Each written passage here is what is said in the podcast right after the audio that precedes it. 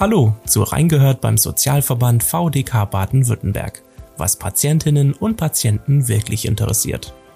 Der Krankenkassenwechsel ist seit 2021 leichter geworden. Heute spricht Nina Petrovic-Foto mit VDK-Patientenberaterin Jilka Pinteric darüber, was sich geändert hat, wie sie entspannt den Wechsel in eine neue Krankenkasse vollziehen können und was sie unbedingt dabei beachten sollten.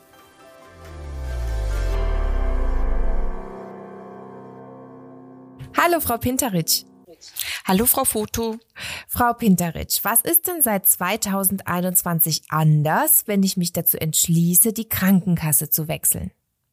Hm, es gibt zwei wesentliche Änderungen. Zum einen ähm, hat sich die sogenannte Bindungsfrist äh, geändert. Also wenn Sie zu einer neuen Krankenkasse wechseln, sind Sie nicht mehr 18 Monate, sondern nur noch 12 Monate an die neue Kasse gebunden. Mhm. Also Sie können nach zwölf Monaten wieder die Kasse wechseln. Und zum anderen hat sich das Verfahren geändert. Also Sie müssen nicht mehr selbst Ihre alte Krankenkasse kündigen, den Wechsel übernimmt die neu gewählte Krankenkasse. Welche Gründe kann es denn für einen Wechsel der Krankenkasse geben? Ja, da kann es äh, viele Gründe geben.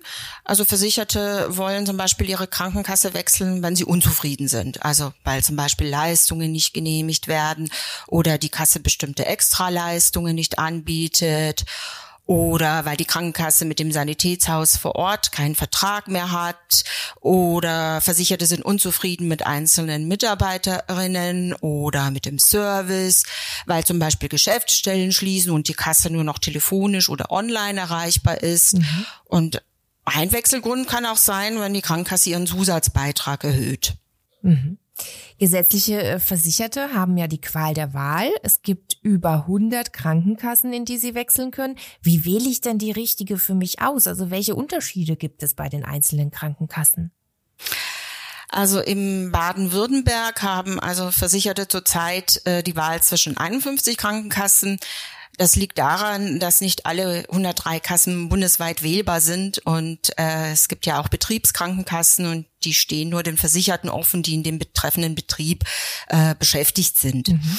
Äh, die Unterschiede bei den Krankenkassen, die können zum Beispiel die Leistungen betreffen. Zwar äh, es sind die Leistungen bei den gesetzlichen Krankenkassen zum größten Teil gleich, weil sie gesetzlich geregelt sind, aber äh, die Krankenkassen haben auch Leistungen, die über diesen gesetzlichen Rahmen hinausgehen. Also das sind zum Beispiel Extraleistungen wie Akupunktur, Reiseimpfungen oder Osteopathie oder zusätzliche Vorsorgeuntersuchungen, professionelle Zahnreinigung, aber auch hm, neue Untersuchungs- und Behandlungsmethoden. Und dann gibt's auch noch äh, Wahltarife, die können auch bei den Krankenkassen unterschiedlich sein und Bonusprogramme oder auch Programme für chronisch kranke Menschen. Äh, die Kassen, die können sich auch in ihren Serviceleistungen unterscheiden. Also es gibt so medizinische Hotlines oder die Krankenkassen vermitteln Facharzttermine oder haben Geschäftsstellen vor Ort, also mit persönlicher Beratung. Und dann gibt's wiederum Krankenkassen, die sind nur telefonisch oder per Internet zu erreichen. Ja, und nicht zuletzt gibt es, wie gesagt, schon auch diese Unterschiede bei dem Zusatzbeitrag. Denn jede Krankenkasse kann also zu ihrem allgemeinen Kassenbeitrag, der ja gesetzlich festgelegt werden kann, zusätzlich einen Zusatzbeitrag verlangen. Und äh, jetzt, wenn man von diesen Krankenkassen ausgeht, die bundesweit wählbar sind, da liegt der Zusatzbeitrag momentan äh, zwischen 1,6 und 0,39 Prozent des Bruttoeinkommens. Mhm. Also das ist ja doch ein Unterschied. Und diese Zusatzbeiträge, das kann man auch äh, also im Internet finden. Also der Spitzenverband der gesetzlichen Krankenkasse, der veröffentlicht zum Beispiel äh, auf seiner Internetseite die Zusatzbeiträge der einzelnen Krankenkassen.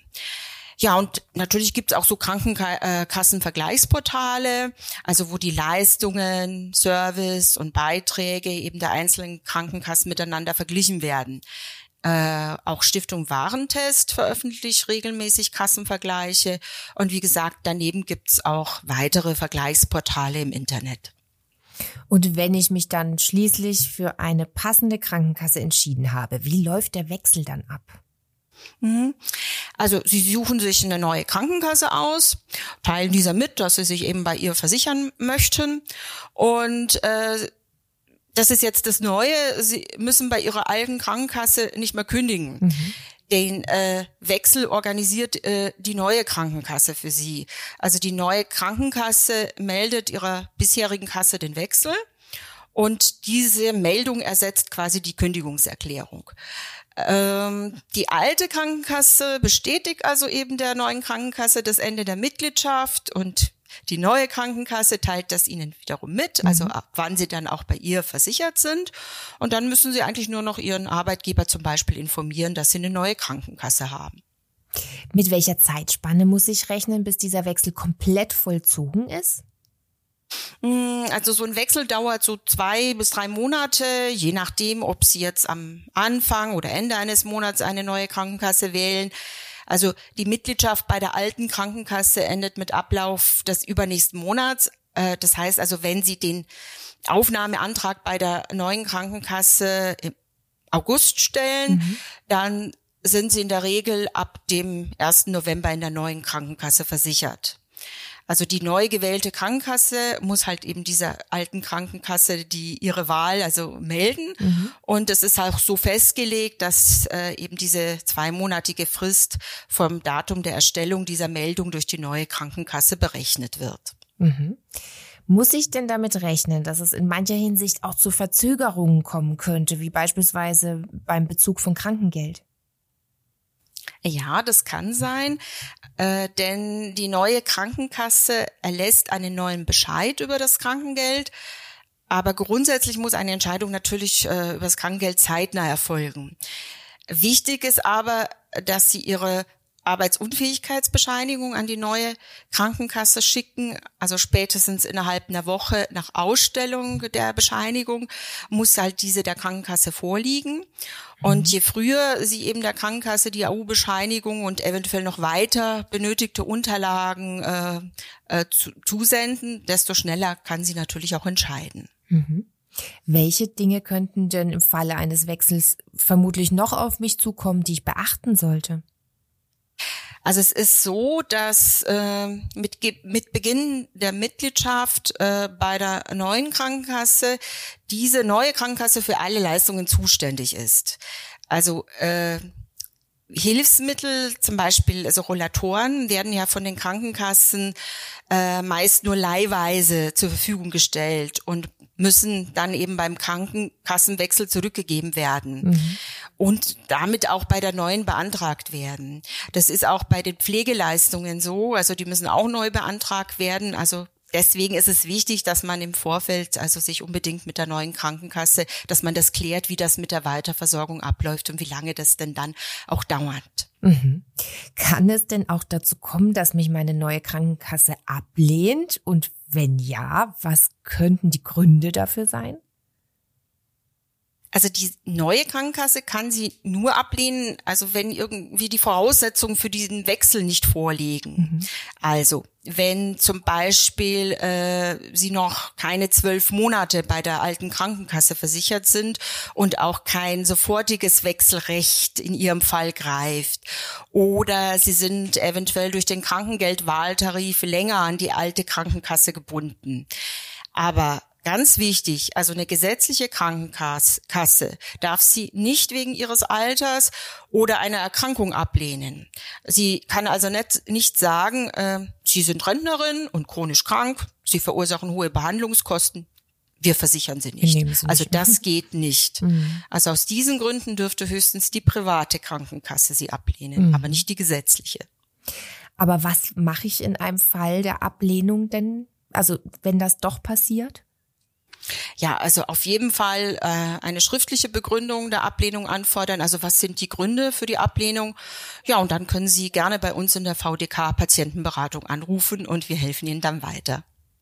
Gibt es denn ein Sonderkündigungsrecht, das ich nutzen kann, um vorzeitig zu wechseln, wenn ich jetzt wirklich unzufrieden bin mit meiner jetzigen Krankenkasse?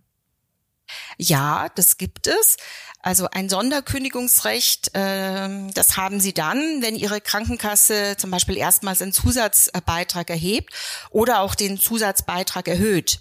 Also Sie können in diesem Fall die Krankenkasse wechseln und da müssen Sie jetzt auch nicht zwölf Monate bei dieser Krankenkasse versichert gewesen sein. Es gibt aber auch Situationen, in denen sie ein sofortiges Wechselrecht haben, weil äh, sich ihr Versichertenstatus ändert. Zum Beispiel, sie wechseln den Arbeitgeber und äh, sie können dann innerhalb von zwei Wochen dann eine neue Krankenkasse wählen, auch wenn sie vorher noch keine zwölf Monate bei der alten versichert waren. Mhm.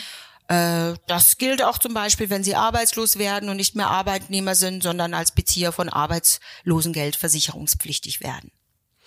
Fast jeder hat schon einmal eine Werbung zum Krankenkassenwechsel gesehen. Diese versprechen meistens dann, dass man im Falle eines Wechsels viel Geld sparen kann oder gar Geld zurückbekommt. Ist das tatsächlich der Fall? Ja, Sie können sparen, wenn Sie zum Beispiel zu einer Kasse mit dem geringeren Zusatzbeitrag wechseln. Also ein Beispiel. Mm, eine Arbeitnehmerin mit äh, 2000 Euro brutto im Monat wechselt von der Kasse mit einem Zusatzbeitrag, sagen wir mal von 1,5 Prozent, zu einer Kasse mit einem Zusatzbeitrag von 0,5 Prozent. Mhm.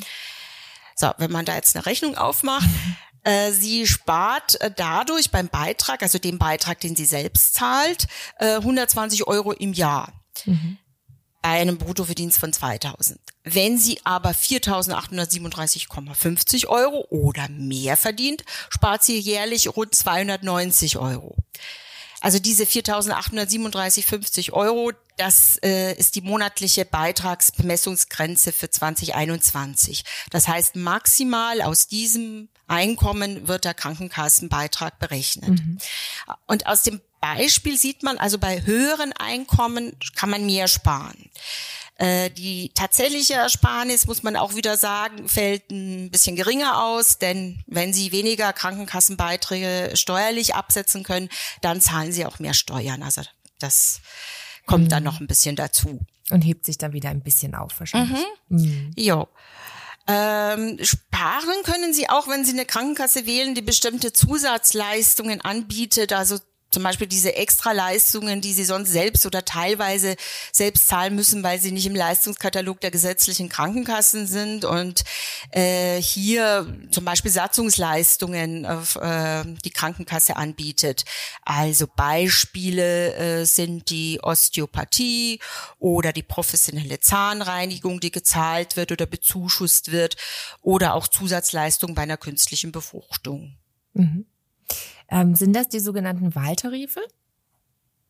Äh, das sind jetzt äh, das, was jetzt diese Zusatzleistungen sind äh, nicht Wahltarife, mhm. das sind äh, dann eben also Satzungsleistungen, also das, was die Krankenkasse jetzt noch außerhalb äh, quasi äh, des gesetzlichen Leistungskatalogs äh, äh, leistet, aber auch die Wahltarife äh, gibt es natürlich auch und da gibt es unterschiedliche Wahltarife, zum Beispiel diese Wahltarife mit finanziellen Vorteilen. Mhm. Also bei Wahltarifen mit äh, Selbstbehalt zum Beispiel halten Sie eine Prämie von der Krankenkasse, wenn sie einen Teil der Behandlungskosten selbst zahlen.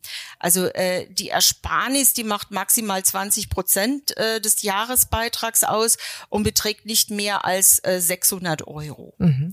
Ähm, da muss man aber auch beachten, dass dieser Selbstbehalt hm, also stets höher ist als die Prämie.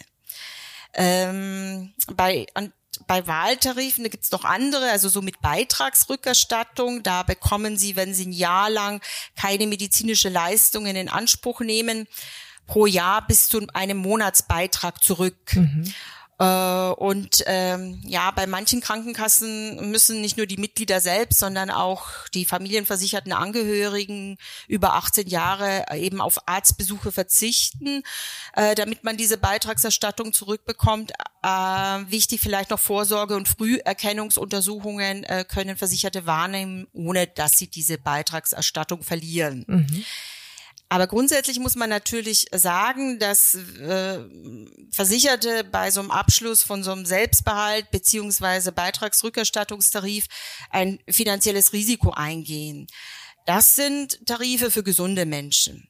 Also wenn man dann äh, entweder chronisch krank ist oder unvorhergesehen krank wird und Behandlungen sowie Medikamente benötigt, zahlt man da eher drauf mhm. oder also man geht nicht zum Arzt oder zu spät zum Arzt, um eben nicht die Beitragsrückerstattung zu verlieren. Mhm, das ist ein zweischneidiges äh, Schwert. Ja, genau. Mhm. Das muss man sich gut überlegen. Mhm.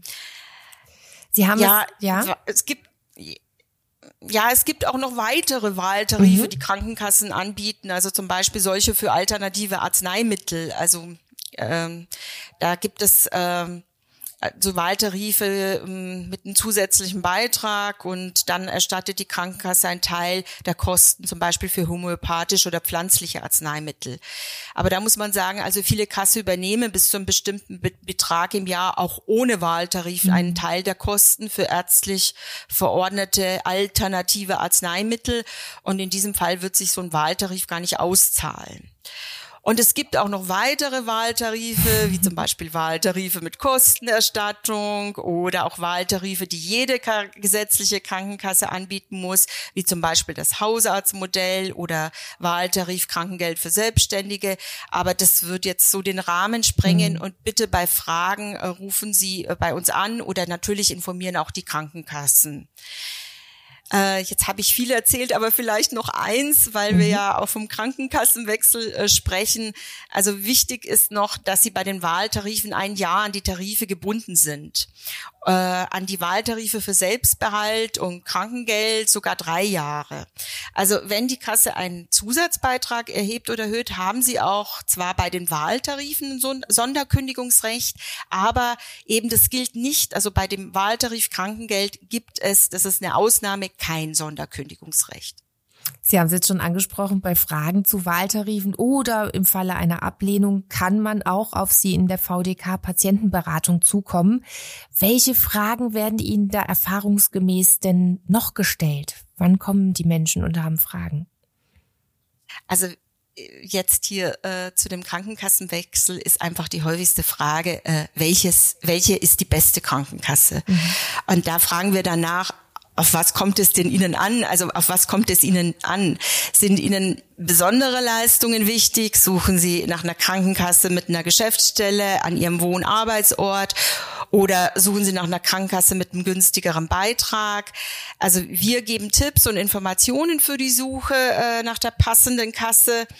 Und äh, einzelne Krankenkassen, die veröffentlichen sogar auch so Leistungsdaten, wie zum Beispiel die Bearbeitungszeit von Anträgen oder die Anzahl abgelehnter Anträge oder äh, erfolgreicher und abgelehnter Widersprüche. Mhm. Und solche Informationen helfen sich für oder gegen eine Krankenkasse zu entscheiden und äh, Sie können dadurch besser einschätzen, wie das Leistungsverhalten der jeweiligen Krankenkasse ist.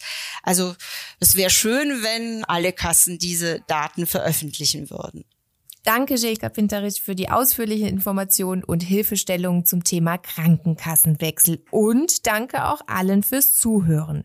Weitere Informationen zum Thema und Kontaktmöglichkeiten zur VDK-Patientenberatung gibt es wie immer in den Show Notes dieser Episode. Bis zum nächsten Mal. Bleiben Sie gesund. Tschüss. Tschüss. Das war Reingehört beim Sozialverband VDK Baden-Württemberg, was Patientinnen und Patienten wirklich interessiert. Falls Sie Feedback oder Anregungen zu diesem Podcast haben, dann schreiben Sie uns einfach eine E-Mail an feedback.vdk.de. Mehr Informationen zum Sozialverband VDK Baden-Württemberg und unserem heutigen Thema gibt es in den Show Notes dieser Episode. Wenn Ihnen der Podcast gefällt, dann abonnieren Sie ihn gerne kostenlos. Natürlich freuen wir uns auch auf eine positive Bewertung von Ihnen. Und damit Tschüss, bis zur nächsten Folge.